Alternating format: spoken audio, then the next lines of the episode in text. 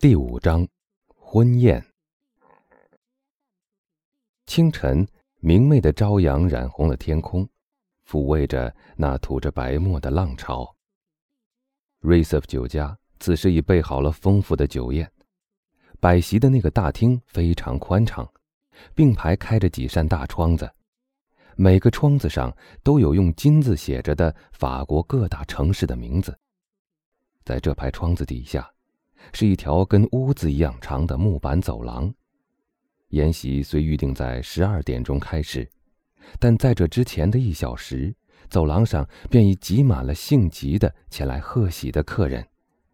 他们有些是法老号上同唐泰斯要好的船员，有些是他的私人朋友，全都穿着最漂亮的衣服，给这个愉快的日子增光不少。大家都在纷纷议论。法老号的船主要来参加婚宴，但大家又似乎都不相信唐泰斯能有这么大的面子。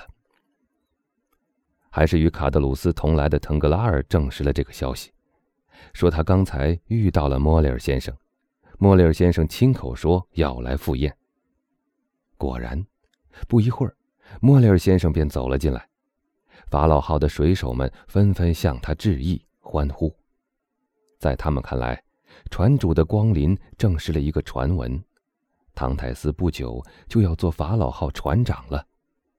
由于唐泰斯是船员们都一致爱戴的人物，所以当船员们发现他们上司的意见和选择正好符合了他们的愿望时，也就禁不住欢喜起来。这一阵嘈杂而亲热的欢迎过去以后，腾格拉尔和卡德鲁斯便被派去到新郎家。报告重要人物已经到了的消息，希望新郎赶快来迎接他的贵宾。二人便火速前往，但他们还没走出百步远，就有一群人向他们走来。前面走着的是那对新人和一群伴随新娘的青年人，新娘的旁边是唐泰斯的父亲，他们的后面则跟着弗尔南多。他的脸上仍旧挂着一种阴险的微笑。梅塞泰斯和埃德蒙都没有注意到他脸上那种异样的表情，他们实在是太幸福了，所以他们的眼睛除了互相深情地注视着以外，就只看到他们头上那明朗而美丽的天空。腾格拉尔他们完成了自己的使命，并向埃德蒙亲热的道贺以后。腾格拉尔就走到了弗尔南多的身边，卡德鲁斯则和唐泰斯老爹留在了一起。老唐泰斯现在已成了众人注目的焦点。他穿着一套剪裁合体、熨得笔挺、顶着铁纽扣的黑衣服，他那瘦小但依旧相当有力的小腿上套着一双脚踝处绣满了花的长筒袜子，一看便知是英国货。他的三角帽上垂下一长条蓝白色丝带结成的穗子，拄着一根雕刻的很奇特的手杖。卡德鲁斯的一副悲惨的样子跟在他身旁，希望每餐一顿的渴望，使他又与唐泰斯父子重归于好了。昨晚上的事，他脑子里留有模糊不清的印象，就像人从梦中醒来时脑子里留下的模糊印象一样。腾格拉尔走进那个失恋的情人的时候，意味深长地看了他一眼。只见弗尔南多脸色苍白，神情茫然地慢慢跟在那对幸福的人后面，而面前那对满心欢喜的人，却似乎已完全忘记了还有他这个人存在着。他的脸偶尔会突然涨得通红，神经质地抽搐一下，焦急不安地朝马赛那个方向望一眼。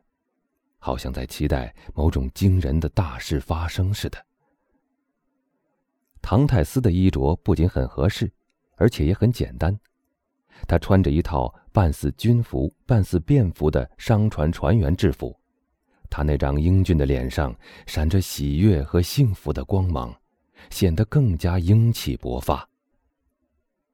梅塞泰斯，可爱的像塞浦路斯或凯奥斯的希腊美女一样。他的眼睛乌黑明亮，嘴唇鲜红娇嫩，他的步伐就像阿尔妇女和安达卢西亚妇女那样轻盈和婀娜多姿。假如她是一个城里姑娘，她一定会把她的喜悦掩饰起来，或至少垂下她那浓密的睫毛，以掩饰她那一对水汪汪的热情的眼睛。但梅塞泰斯却是一个劲儿的微笑着，左顾右盼，好像在说：“假如你们是我的朋友，那么就和我一起欢乐吧，因为我实在是太幸福了。”当这对伴着新郎新娘的行列进入瑟夫酒家的时候，莫里尔先生就迎上前来，他身后跟着早已聚集在那儿的士兵和水手。他们已经从莫里尔先生那儿知道他已经许过的诺言，知道唐泰斯就要接替已故的莱克勒船长了。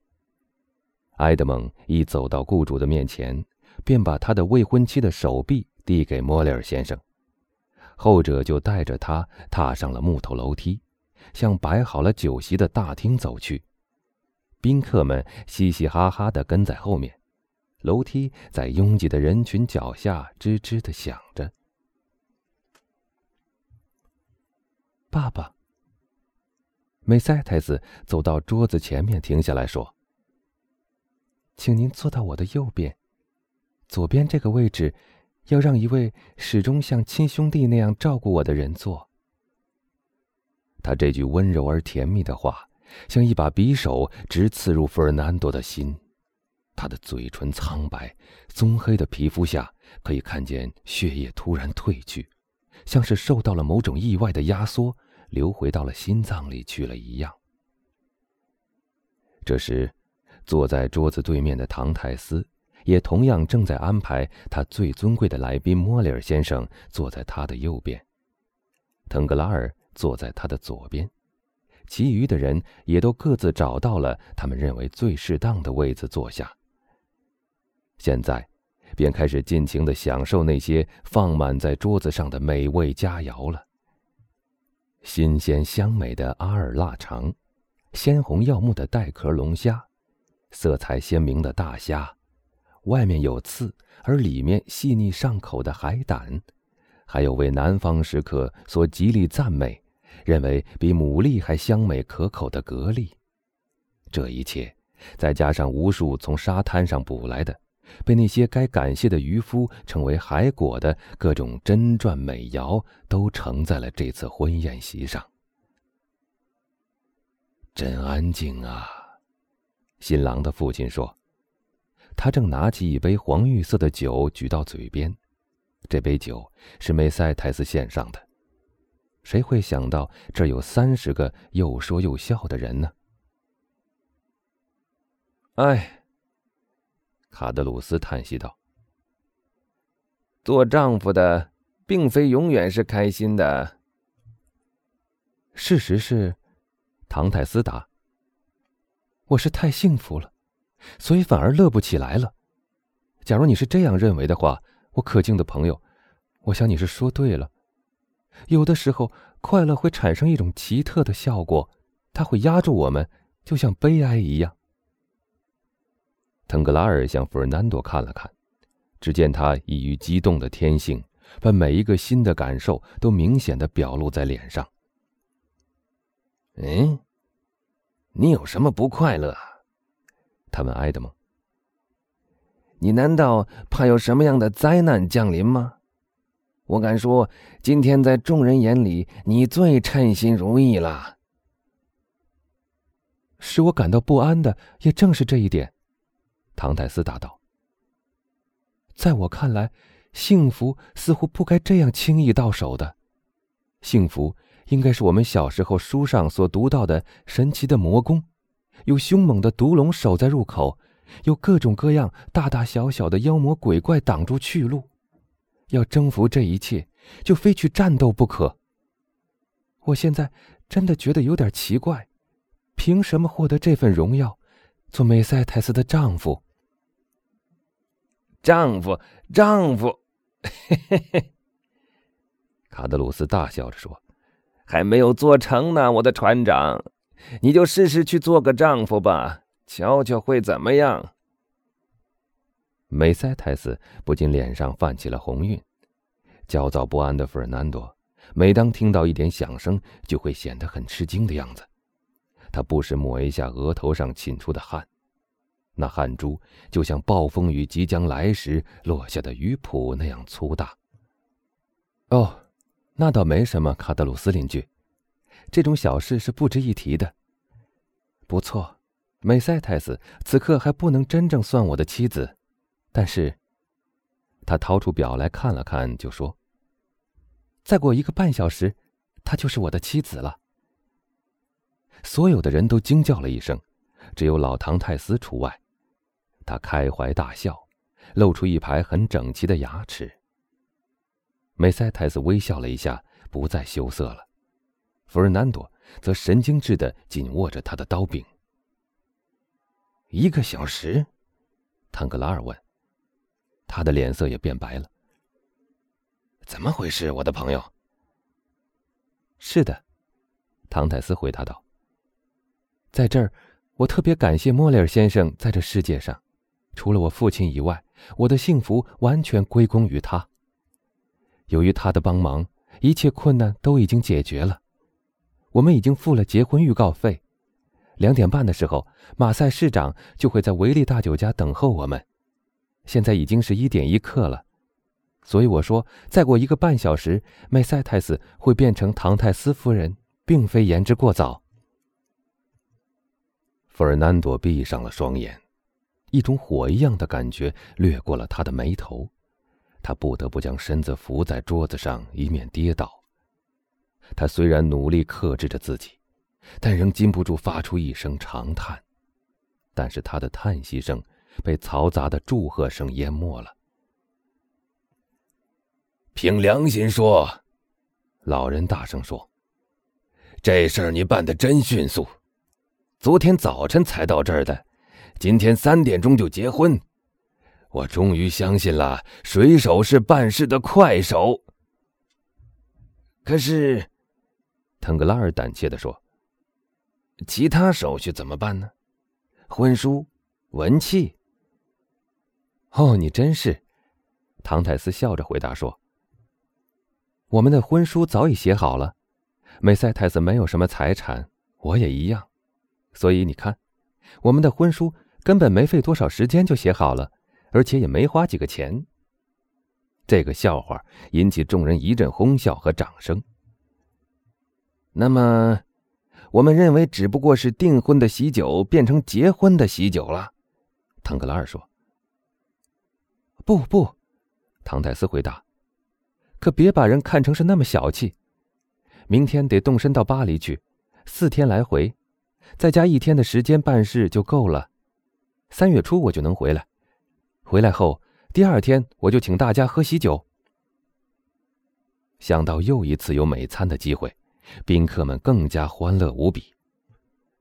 老唐泰斯还在宴席一开始的时候就曾嫌太静。现在人们是如此嘈杂喧哗，他竟很想找一个机会来向新娘新郎表示祝贺了。唐泰斯觉察到父亲那种亲热的焦急之情，便愉快地报以感激的一笑。梅赛泰斯的眼睛不时地去瞟一眼摆在房子里的钟，他向埃德蒙做了一个手势，示意。席间的气氛是愉快的，无拘无束的。这是在社交集会时司空见惯的现象，大家太快乐了，以致摆脱了一切拘谨礼仪的束缚。那些在席间觉得座位不称心的人已经换了位置，并找到了称心如意的邻座。有的人都在乱哄哄的说，不住嘴的说着话，谁也不关心谁，大家都在各说各的话。弗尔南多苍白的脸色似乎已传染给腾格拉尔的脸上。弗尔南多自己却似乎正在忍受着死囚一般的痛苦，他再也坐不住了，站起来，首先离开席，像要躲开这一片震耳欲聋的声音里所洋溢的喜气似的，一言不发的在大厅另一端走来走去。